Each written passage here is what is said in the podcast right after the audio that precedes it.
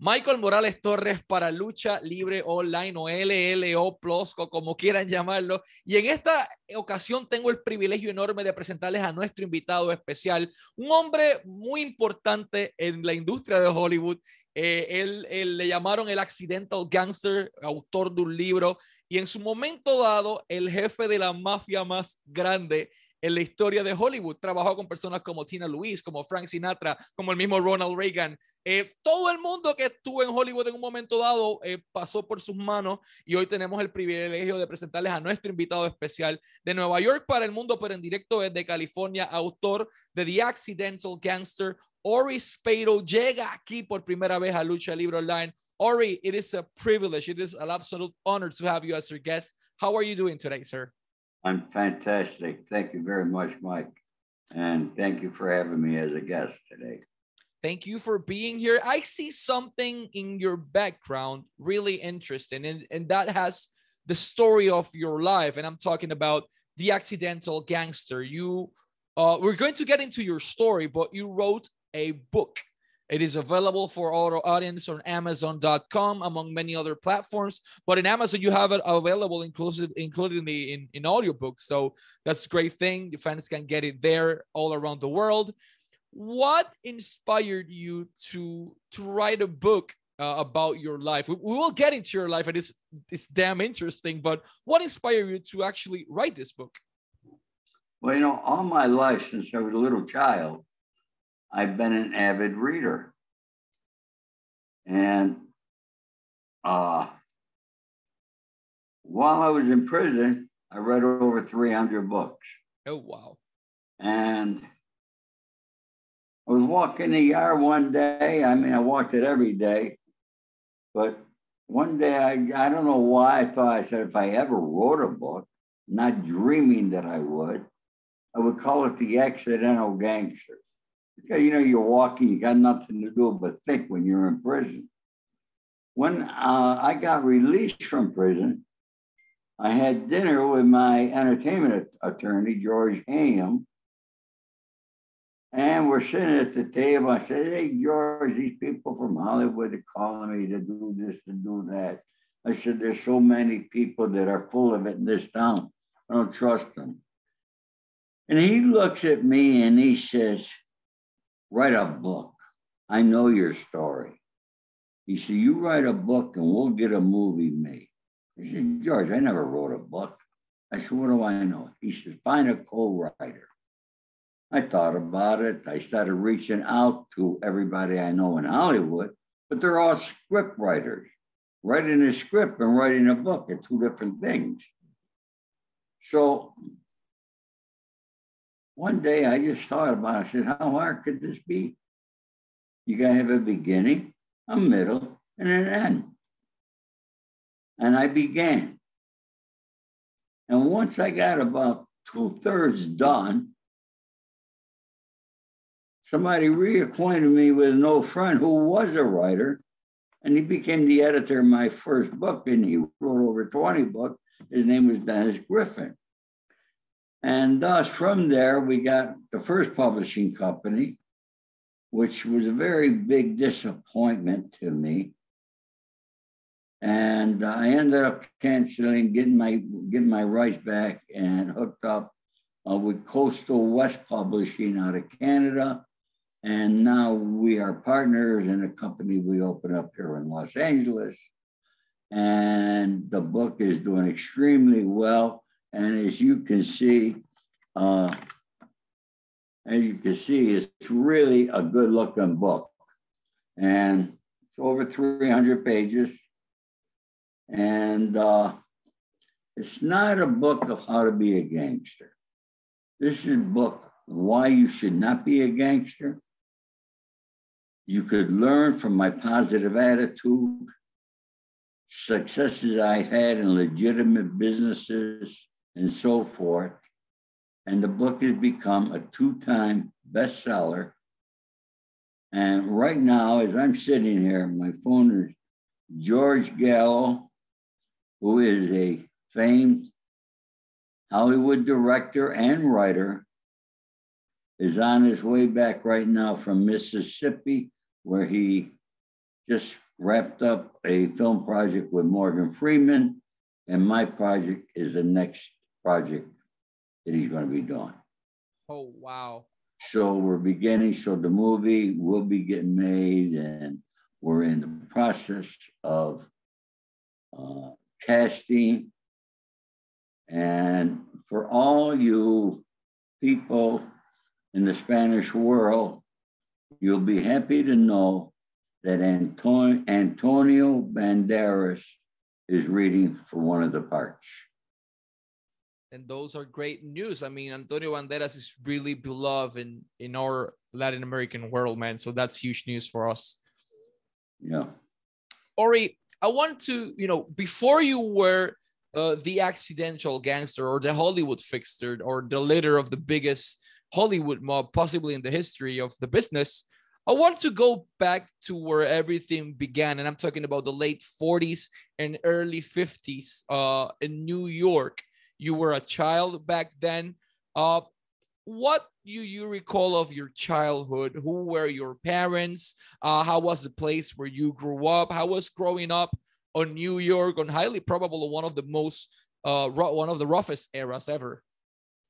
Well, you know, I I was uh, born in 1944 uh, we lived in Rome, New York, which is right in the center of New York State.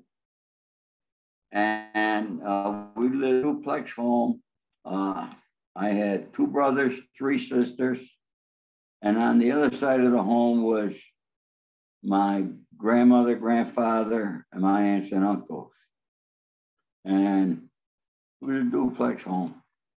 I had a good childhood we didn't have a lot, you know, especially during the war. Uh, you know, we ate a lot of pasta voujau. That's pasta and beans. Okay. And today it's a delicacy, but they, you know, but my mother, we had a garden. Um, we grew tomatoes, peppers, and different things. My mother canned them. And, you know, I, I remember helping her. Uh, I've been a worker and a hustler all my life. Uh, I really had a good childhood. I, uh, you know, a childhood of. Uh, so I had great, great, great parents, loving parents, great family. I was just a little bit different than the rest of them, and so forth. But I was hustling since I've been 12 years old. I mean, I've had, I began with a paper route. I cut lawns, I shovel snow in the winter. I mean, you name it, I was doing it. Ended up joining the Army at the age of 18. And I did my three years, served my country proudly. And upon my release, I ended up with the Prudential Insurance Company. And you know, I had no knowledge, but I was a hustler. And I, during the daytime, I was going to department stores, talking to the sales clerk, selling them insurance. At night, I'm knocking on doors, talking to husband and wife. And I became a member of the Million Dollar Roundtable, and I was extremely successful. I was making a lot of money. But I always had a tendency of spending a lot of money. Uh, but I was extremely successful. And eventually I began my own insurance agency and in the credit life and accident health field and the automobile. I was the pioneer in the automobile aftermarket sales, as you know it today. So when you go into a car dealership today, and you know, the person who shows you the car, he's only a demo. He's not a salesperson. He's only demoing the car. Then he'll say, Well, you got to see my manager or my business manager or my finance manager. And then they sit you down, they make the deal. They'll sell you the credit life and ANA. They'll sell you the paint seal, the interior seal, the warranty. You name it, all right. And I'm the guy you could blame for that. Man, uh, you mentioned something really important, and we will get to the insurance part. And that's that you actually served in the army for a while, for three years. What you know, what motivated you to take that decision or that pathway in your life? I mean, you did many things. You were a hustler, as you mentioned, but why joining the army and what you learned there? Well, in all honesty, I always wanted to be a Marine. Oh. Uh, because, you know, as a child, uh, if you read my book, uh, you know, I did, I fought a lot. Uh, but, you know, uh, one thing I always been proud of is this country. And I, uh, my friends all signed up and joined the army. We used to hang around the pool room. And one night they said, Ori, why don't you come? They already had a date. So my friend Fred, he was only 17 years old. So his parents had to sign the papers for him, giving permission for him to enroll in the army. So he asked me to drive to Utica, New York with him. It was February 20th, something like that where he had to bring the papers to the recruiter. So I skipped school that day and we drove to Utica. Remember there was snow like you can't believe. I'm sitting in the recruiter's office. I'm laughing. All my friends are leaving. And the recruiter looks at me. He says, Why don't you go with your friends? And I looked at him. I saw the snow. I said, Well, if you can guarantee me that I don't go to Fort Dix for basic. I want to take it down south someplace. He said, I guarantee it. And I said, if you can guarantee me I get computer training. In those days, it was, you know, computers were bigger than this building. You know what I mean? So it was just beginning, you know. And he says, You got it. He said, But I got to get you to Albany right away to take the test. I'll pick you up tomorrow. I signed the paper. I went home, I had to quit school. My mother went through the roof. I'll never forget that day. My mother would not talk to me. Oh, My father came home from work. My father came home from work. He was upset, but he called my American history teacher, who was a fighter pilot during the war. And he told him that this would probably be the best thing for me. And the next day I was in Albany. And then that evening, after the test, they put us on my first plane ride ever into Fort Jackson, South Carolina. And I can remember we're all in our civilian clothes. It's like three, four o'clock in the morning. They're throwing all these papers. One paper comes through, it says, Are you interested in airborne? Yes or no? Well, shit, I'm interested in a lot of things, and I was definitely interested in airborne. So I marked yes. Boom. The next day, I find myself being transferred to Fort Gordon, Georgia, where I was in airborne basic training. Oh, wow. Yeah. So uh, I loved it. You know, it was good. It was hard. We had to run every single place we went uh, the discipline, the integrity, the loyalty that you learn is something that you cannot ever pay for if you had to pay for it. Okay, I cannot put a price on it. It's invaluable. And in today's world, I, I regret that our country does not have a draft. I feel that if we did have the draft, we would not have the high crime rates that we have. And a lot of these young people, instead of being young boys, they would be men. We need more men in this world today. Uh, you're over in Puerto Rico, it's a little bit different over there. In this country here in the United States, it's, um, you know, it's not good. Guys don't dress up. They don't wear sport coats. They don't wear ties. I mean, you know, they're they're not gentlemen to ladies. There's a whole lot of things. I can go on and on. By the way, which October we are doing a class where we will be teaching young boys to become men. So just stay tuned on that and want to see that on my social media. I will be definitely looking forward to that. Uh, you before you were known as the Hollywood fixer or the accidental gangster or the biggest person in the mob in, in Hollywood, you mentioned it before. You were an insurance salesman and you changed your industry as well at that point working there. So why did you decided to enter the insurance business? You can do everything. You, could do anything you wanted, but why that particular business? Well, you know what happened? I went to computer and business machine school. First, I had a job at Revere Copper Brass. I worked in a factory three weeks and three days. It was horrible. And uh, so then I quit that job and I went to computer business and machine school.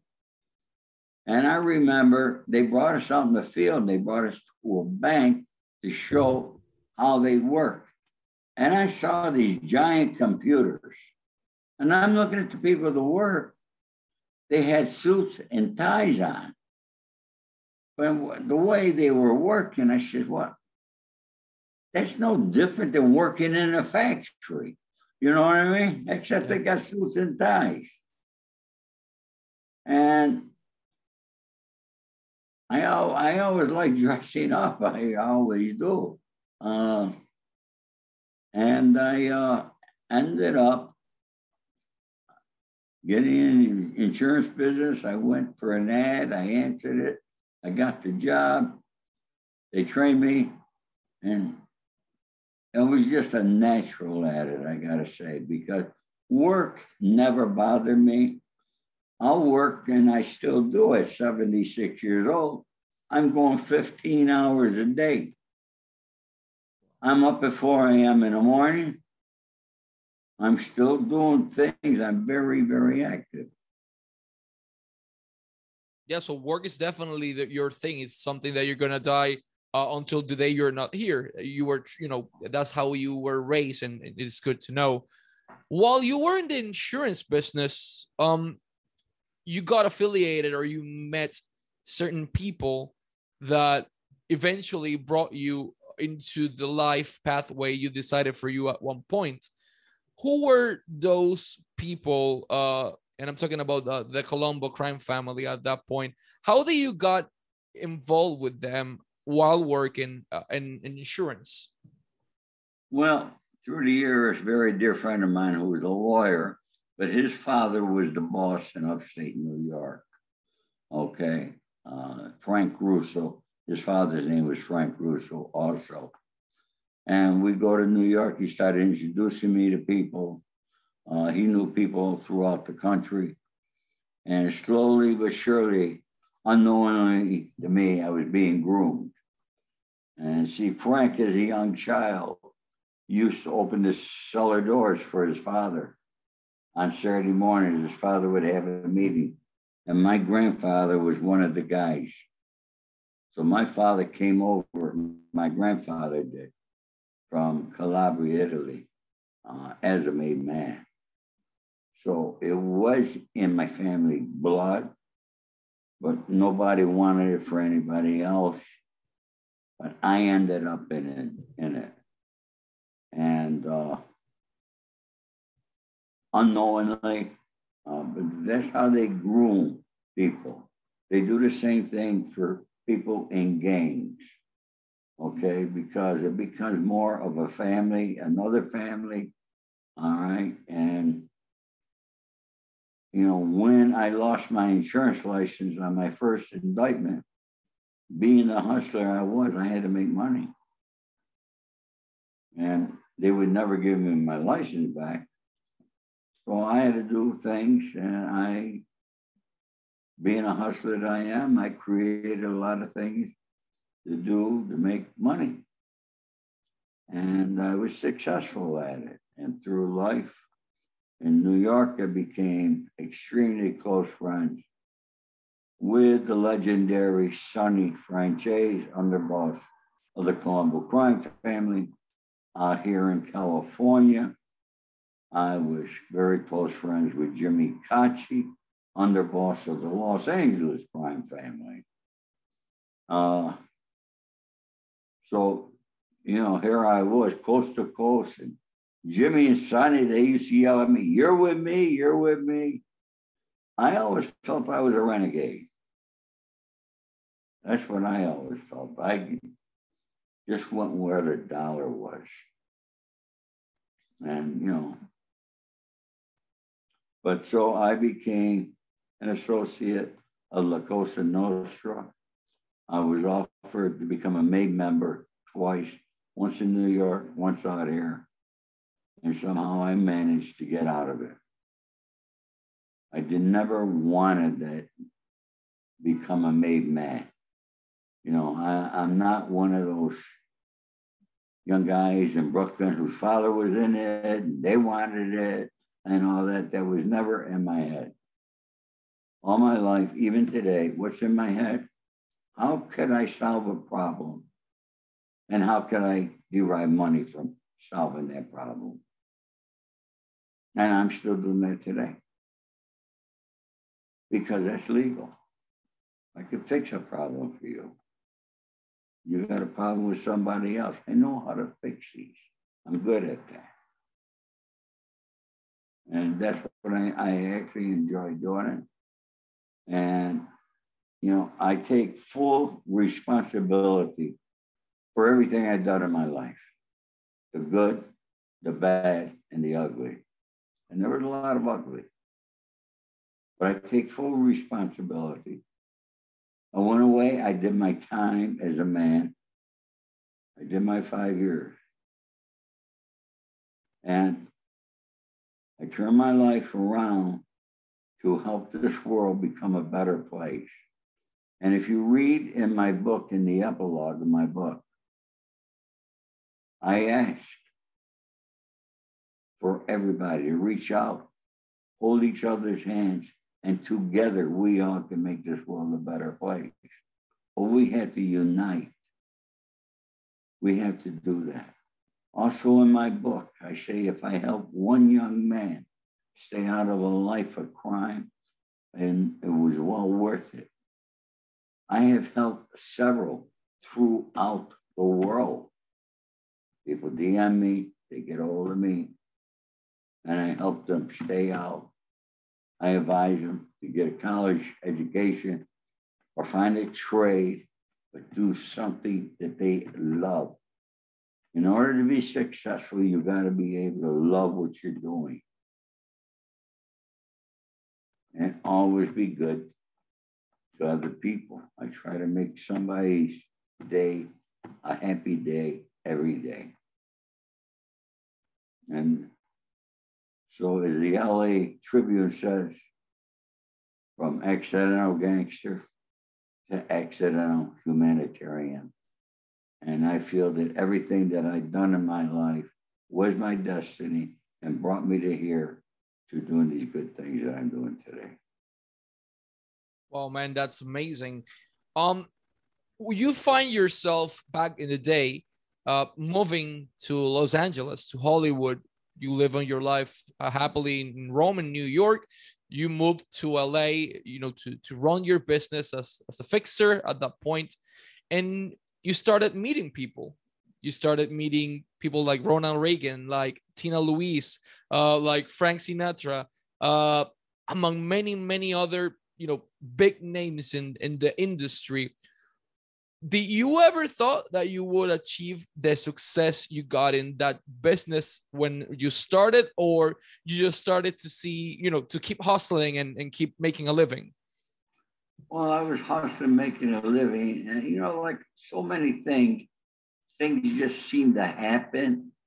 And how i became a hollywood fixer was adino dino de laurentiis and russ serpe were big producers. They were friends of mine his office was not far from here, his first office. and they there was a problem on the set with an actor giving the director a very difficult time, which was causing the film to go, you know, uh, higher than the budget, and uh, a lot of delays, and they didn't know what to do. And I said, "Let me go talk to him." I said, "I'll handle it." And I went over to the set. I sat down with the actor and explained to him very nice terms, no gun. But, you know, my looks and my voice are a big attribute to me. And uh, I was successful at it, and word just got out. And, you know, lawyers, agents, studios, everybody would reach out to me when there was a problem all sorts. I mean, you know, they were getting even in divorce situations. I, I would sit down and resolve them.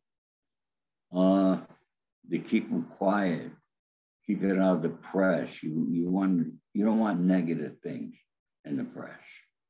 And uh, I did it all quietly, never discussed it with nobody else. Did my job. And Nowadays, I still do it occasionally because it's something that needs to be done. And uh, I enjoy doing it. I enjoy helping people. So you help a lot of people in your career. You start, as mentioned, you started meeting people constantly. What was the name that you never thought you were going to meet in your life like a, a humble kid from rome who lived literally surrounded by his family that his mother was not happy that he joined the army that he was an insurance man uh, and then move and create his own business started meeting people. Like what was the biggest name that you never thought you were going to meet and actually cross pathways with him or her? You know as a child growing up, I can remember when we got our first television set. Okay, you got to remember, not every home had a TV set, and they were not in color, they were in black and white. Uh, I can remember watching the Ed Sullivan show on Sunday evenings. I can remember seeing Frank Sinatra. I can remember seeing Dean Martin, Jerry Lewis. I mean, here I am as a child seeing, watching these guys, and they were just getting, starting to get big in those days, but who dreamed that I would ever get to know them, let alone have them become my friends? I mean, and it happened. I mean, it just, it just happened. I mean, a number one, you know, as a young child, I always wanted to get out of Rome. It's a very small town. And you don't get much of a summer, really, a very short summer. Otherwise, you're getting cold and you're getting snow like you can't believe. And, you know, at the age of 13, when I first saw New York City, I mean, hey, I saw those skyscrapers, the cars on the road. That was a big thing to me. And that I knew that's what I wanted. I had to get out of Rome, New York. And it was always my dream. And I got out. I did it. I can remember my friend, Tommy, Tommy Verano told me. I was leaving one day, we were at Club Martin. He said, Why are you leaving? And he says, You're a big fish here in a small town. He says, You go to Los Angeles, you're going to be a small fish in a big town. She said, I'm going where the sun shines. Tommy is not here today, but you know, I became a big fish in a big city. You became bigger the biggest I, fish. Bigger than I thought of in the eyes of a lot of people, and especially in the eyes of the Department of Justice but you became the biggest fish in one of the biggest industries like you maybe you never thought you were going to make it like everyone has doubts of everyone but you you follow uh, your gut you follow your instinct and and definitely went for it uh, you mentioned that you were a fixer. You were you help people uh, or famous people with with their problems. Um, and at one point of your career, unfortunately, you mentioned it earlier, uh, 2008 when you were Beverly Hills, um, you were arrested in your home for something that was not basically related to LA, but uh, to to New York. Uh, and I'm talking about obviously the, the Colombo crime family at that point. Once you were arrested, uh, that you were in prison, you, you served five years, you mentioned it, and you decided to change your life. You decided not to be uh, that type of person, but you decided to help others to stay out of a crime life. Why did you decided to change your life? I mean, you could just simply go back, get your business again, and started growing it even bigger. But you decided to change everything. Why, Ori? Well, number one, okay, I always felt the day was going to come that I would be arrested for something. Yeah. Okay. I mean, I'm not a choir boy, okay? And I felt it would come. I never dreamed it would come in the way that it did come. But 1997, a special agent with the FBI here in Los Angeles, he looked at me and he said, I will see the day you are chained, shackled, put on Con Air, and brought to Brooklyn. That was 1997, because I would not become a confidential informant with him. And what I did to those FBI agents, I got one demoted off squad because of what I did. I mean, you know, I was taping the FBI, but I went on record in New York City with it, okay, with the bosses. So they knew what I was doing. When I stopped that, that's when he said it. 1997. In 2008, they made it a reality. On a RICO Act, you need two predicate acts, and they found them. And they chained and shackled me and put me on Con Air and flew me to Brooklyn, New York, where I stayed for 30 months in a metropolitan detention center in Brooklyn, fighting my case. And I was very fortunate and blessed that I only ended up getting 62 months. But here again, I had to do research. I had to write my own motions. I had to get the judge to know who Ori Spado really was. You follow me? And uh, I and both my predicate acts took place here in Los Angeles, not in Brooklyn. I'm a resident of California. My peers at a jury would be the people of Los Angeles, not the people in New York. I've been here over 45 years now. Okay. So this is my residence. This is my own. And I put a motion to get my case transferred to Los Angeles. And I wrote in a lot of good things in that motion, and the judge actually considered it. And uh, but that changed the course of things, and it got the judge to know who Ori Spado really was. And I did. So on a robbery charge, he gave me 60 days. On the gun charge, he gave he it was a minimum mandatory sentence of five years, 60 months.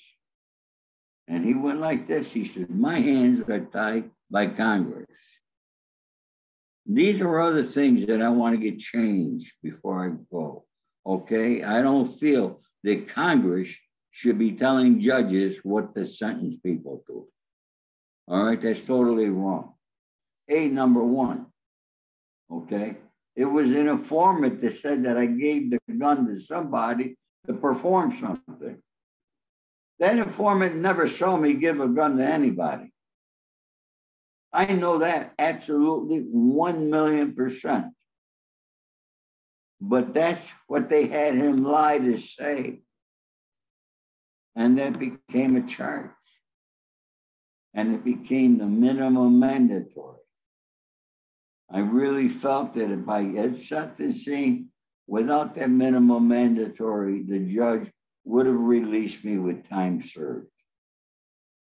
But he not his hands were tied. He couldn't do that. So, you know, that there, the RICO law is an illegal and unconstitutional law. And two years ago, the US Supreme Court declared that the 924C gun charge is illegal and unconstitutional and should be vacated from everybody's record. So everybody who was in prison on that there got released. Everybody else got it vacated, except one person, Ori Spado.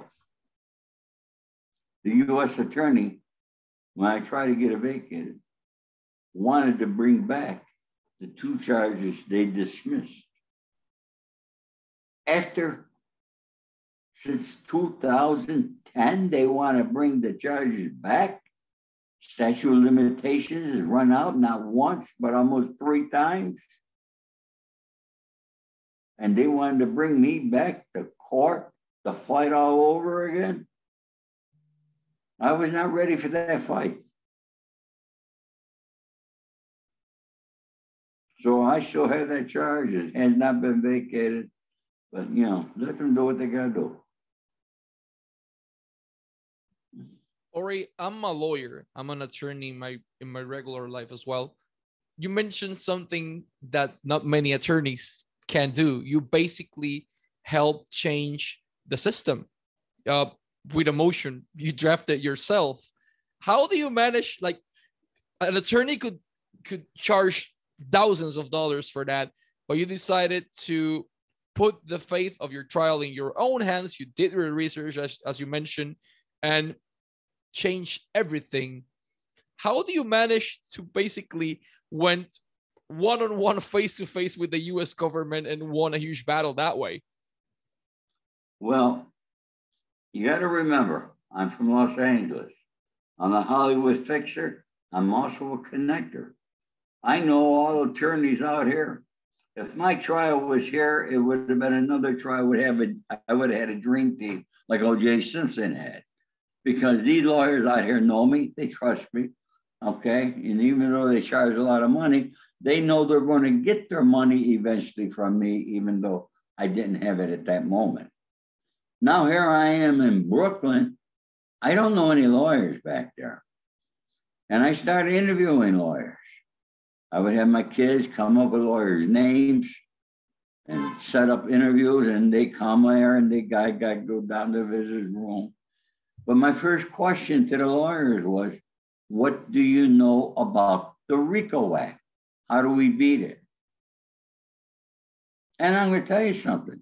With all these lawyers, with all their high dollar prices, well, very tough. You're not going to beat it. Okay? I went through four lawyers. I fired one lawyer right in front of the judge in the courtroom. When they tried to get me to take a plea, they never changed on me. Everybody else they did, but me, no. They wanted to give me 97 to 110 months sentencing. That was the best plea deal that they would offer me. Everybody else was 24 months, 36 months. Not me. No, I took it upon my own hands to fight it. I analyzed things, I strategized. One thing being in Brooklyn, there were a lot of other Italians with all the other crime families. Okay, we're all friendly, we all help each other. All right. And everybody's fighting the case. And you know, we go to law library, I find something, I give it to you, you find some, you give it to me. All right, this is what my lawyer, here's a motion, I take a little of that motion, put it in my motion. And, you know, as you know, as a lawyer, if I submit a motion without, without, the judge automatically denies the motion. motion. Okay, unless it's submitted by the lawyer. My first motion was a prosecutorial misconduct motion against the Department of Justice, the FBI in Los Angeles, the FBI in New York, and some informants. That was my first one. And my lawyer out here actually typed that up for me. He was doing it through the mail. No lawyer in Brooklyn would submit that motion. They were afraid. I submitted it. Of course, it got denied. But one thing that I knew was that my judge read everything that went across his desk. He was not, look at it, I met good judges and bad judges in my lifetime. I never met a stupid one, okay? They're very intelligent people. And I was very fortunate with Judge Brian Cogan that I had, who happened to be the same judge in the El Chapo Guzman case. Okay. And a very intelligent guy. And in addition, he was not a former prosecutor, which was another good thing. Uh, So I started writing my own motions after that there. They get denied. But when I wrote the motion, remember in court to have my trial here in Los Angeles. Uh, and I'm standing there and he denies the motion.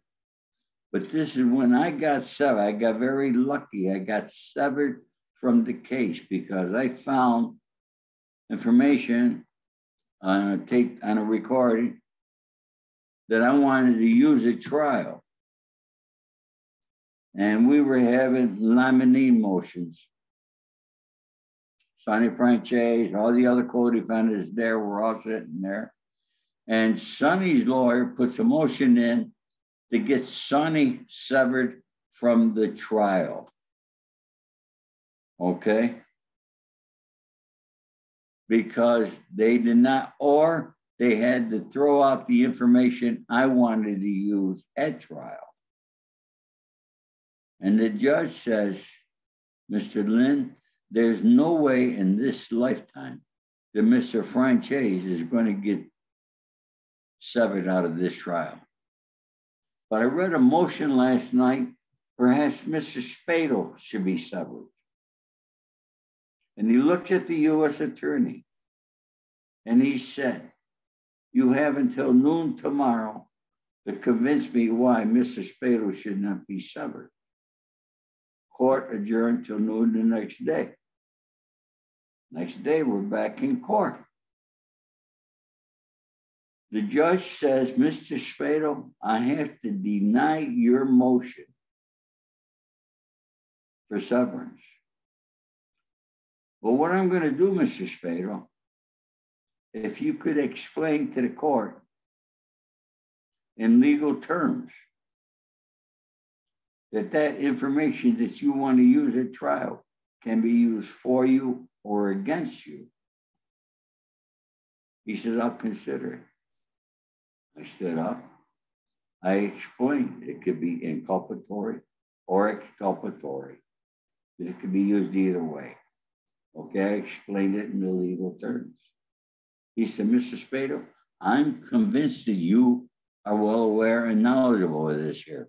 What's your decision? I said, because he left it up there. I said, I'll take the severance. And I got severed. That was the luckiest day because now I'm by myself. Okay. If I would have gone to trial with the rest, I'd still be in prison today. No question. I would have died in prison.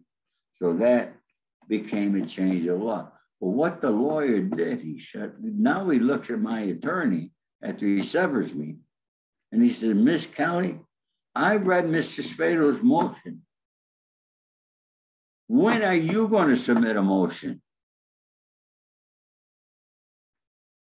And that was for, for me to have my trial here in Los Angeles. Okay, that helped me immensely. And so they took me, they put me in the bullpen, you know, uh, the little uh, cell behind the, the judge's chambers. And I told my lawyer, Kelly, I says, come see me. And she came back and see me. I says, Kelly, you got to write a motion to put it in to get my trial transferred to Los Angeles. I says, you don't write the best motions. I said, so write your motion, but attach my motion to it. Here it is. I'm telling my lawyer what to do. And she did it. We came close. We went.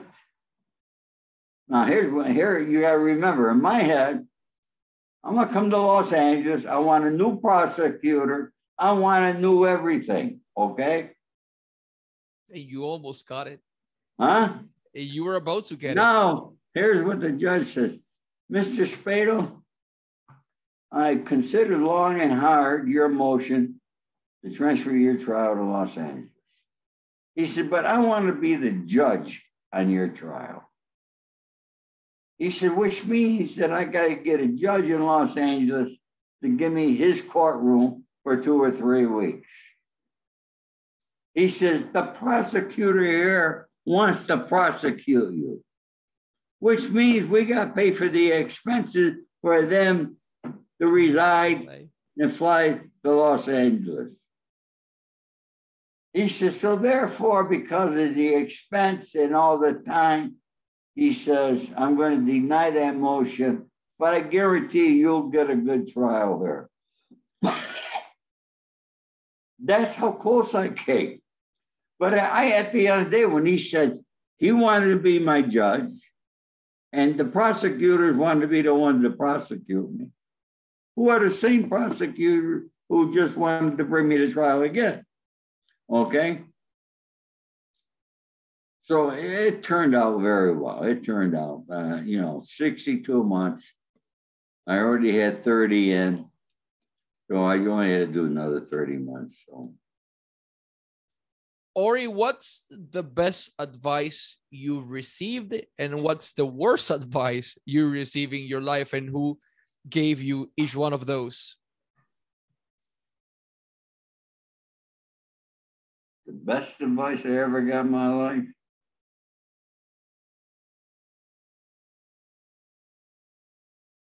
Well, a very dear friend of mine, Joe Riccardi, told me a long time ago.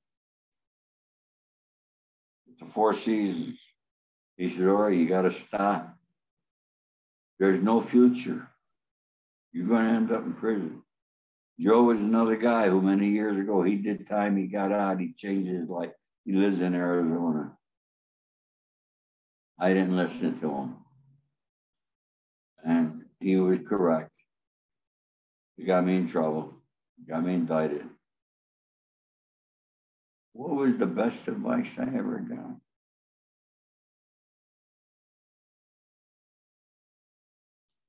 Maybe something your parents told you while growing up, for example. You know, my parents, my mom and dad gave me a lot of great advice. And, but you know, like most children, we don't realize how smart our parents are until we get older. You know, I was like the renegade child in my family. Still am. Uh, But probably the best advice was in the bullpen in Brooklyn, New York, because I still wanted to go to trial and fight my case. And they offered me that deal. I was going to turn it down. And a friend of mine with another crime family, Tico, he says, Spado, take that fucking deal. You don't take that deal, they will shut your lights out. He says, You've been here 30 months. You could see daylight. You don't take that deal, you're going to die in prison. And he was right because he was offered a deal. He turned it down. He went to trial and boom. You're not going to beat the RICO charges. My co defendants, Dino and Tommy, they beat all the predicate acts. They beat all the murder charges, found not guilty of everything. But the jury found them guilty of the RICO. Now you got to remember, you as a lawyer, you know the judge does not tell the jury how much time somebody can get for a certain charge. So jury, in their minds, they find you not guilty of what they think is the worst thing, but they find you guilty of RICO, which they think is nothing. But RICO holds up to 20 years on each RICO charge. My friend Dino had five RICOs. He could have gotten 100, 100 years. The judge gave him 50. Tommy had one RICO. The judge gave him 17 years. I think it's unfair. I think the jurors should know of how much time somebody could possibly get, okay, because of the RICO. Uh, you as a lawyer, I don't know if you have ever had any RICO cases, ever nope. studied it, but Richard Nixon signed that into law in 1971. His primary reason was not to get rid of organized crime. His primary reason was to stop the drugs in this country. But when he did by signing that RICO Act, is he gave the U.S. attorneys, the FBI, the ability to lie and get away with it. And as you know, it did nothing to get rid of drugs in this country. Ori, before we go to our last question, I wanted to thank you, you know, very much for your time. It's been an honor to have you here. Last but not least, you changed your life. You're writing your book. Uh, you, I mean, you wrote your book, you published it. You're gonna have a movie. What's next for Ori Spado? You're working 15 hours a day. You love, you're enjoying life. You're enjoying your coffee, your cigarettes. You're living a, a normal life, a normal quote unquote, like a regular life, not a crime life. You change everything. What's next for you? Well, currently, and a couple hours, I got a, uh, a conference call for the last several months, I've been helping another gentleman uh, fight a case with the Federal Trade Commission. Uh, here again, the U.S. Supreme Court voted nine to zero that what the FTC has been doing for the past 40 years is illegal and unconstitutional. He got caught up in this. The FTC's been going in they put a TRO, they freeze all your assets, put you right out of business. They put a receiver in there. And, but yet it was a congressman out here submitted a bill to give them the same rights back. It was passed in Congress and now it's at the Senate.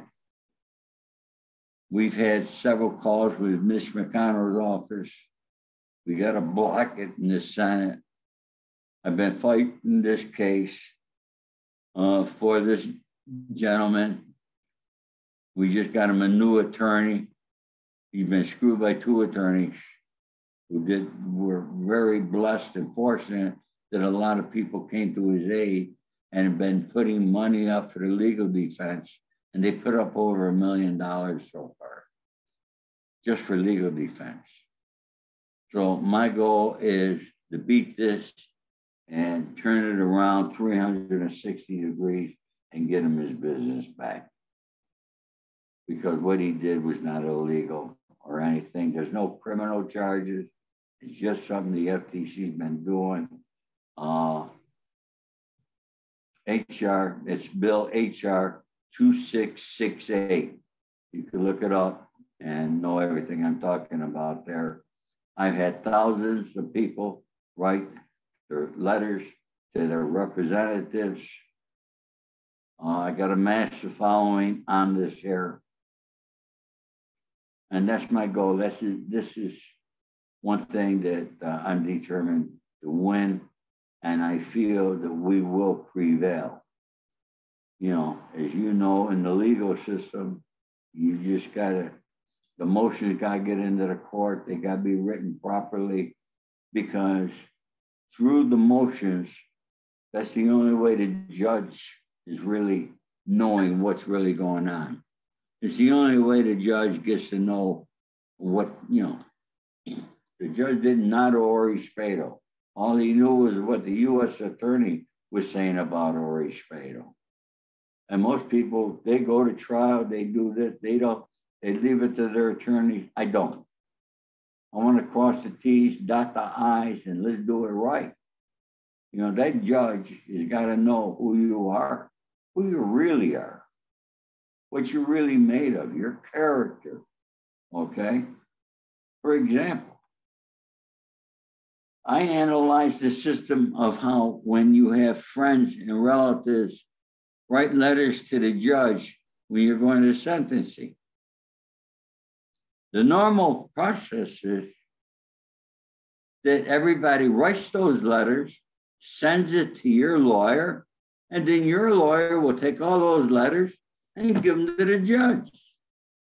Now, the judge has got a pile of letters. He might read one or two. So, the way I did it, I called everybody I wanted to write letters, over 50 people. And I would say, Mike, Want you write a letter. I want you to send it to the judge. Here's his address. I says, and then three days later, mail a copy to my lawyer. So now I had it every day. My judge is getting one or two letters. He read every one of them. And he even remarked that in his sentencing of how it happened. He couldn't understand how it happened. Yeah. Okay. It was really organized. Yeah. But I organized that there. And that's the kind of thinking. You know, thank God I got a brain and you know I'm able to strategize and and do those things. But you know, you always got to think about what the other person is thinking. Okay. If you're going to be one sided, you're going to lose. You know, you could always come to a happy medium, but the judge even remarked, How did it happen? Because when my lawyer had all the letters, boom, he gave it to the judge, but he'd already read them. I don't know how you did it. I mean, you organize it, but the, one thing is organizing something in your mind, and another thing is seeing it achieving success that way. So that's that's simply incredible, man. Uh, it's amazing. Before we go, uh, obviously, I wanted to thank you very much for your time. What words can you send to all the people out there uh, to inspire them not to choose a life of crime, but to choose a separate pathway to help others and to be, you know, humans, to be a, a good society, basically? Well, you know, the first thing that I like for everybody to know you know, they say in La Cosa Nostra respect, honor, loyalty. That don't just hold true for La Cosa Nostra. That's to hold true for all of us. You know, I take a walk every morning. I do my shopping. I'll stop in the store, you know, but I see a clerk. I'll try to make their day happy. Try to make somebody else's day happy. Your day become happy do good, do the right thing because it's the right thing to do. It's very simple. Do the right thing because it's the right thing to do. You live your life according to that there, you'll have a good life. Man, wise words from Ori Spado. Sarah's mentioned, uh, thanks to Mark for making this possible from Ireland. Shout out to Mark. Huge shout out to Mark. Uh, it's been an absolute honor to sit down with you. Uh, the, the, I mean, the stories you're you were telling me, it, it doesn't make uh, you know, those are the things that you cannot find in the internet. Let's say that way. You need to go directly to the source. You need to go directly to the person to hear the story. And, and that's exactly what you did today. So i wanted to thank you uh, from Lucha Libre Online for myself. Thank you very much for your time always wishing you success in in your career in your personal life with your family and with every project you have and man it's been an absolute blast to have you as our guest thank you very much Thank you, Mike. It was an honor to be with you. And, you know, if you don't mind, I'd like to tell anybody, you know, uh, they can go to my website, www.theaccidentalgangster.com. If you want an autograph book, that's where you can get that there. Otherwise, you can go to uh, Amazon, Barnes and Noble, and several other places. It's available all over. I thank you, everybody. Have a great and blessed day. God bless you. Thank you. Amen, man. And let's wrap this up in español. This is Ori Spado, the accidental gangster, the Hollywood fixer, y Michael Morales Torres para Lucha Libre Online, la marca número uno en español.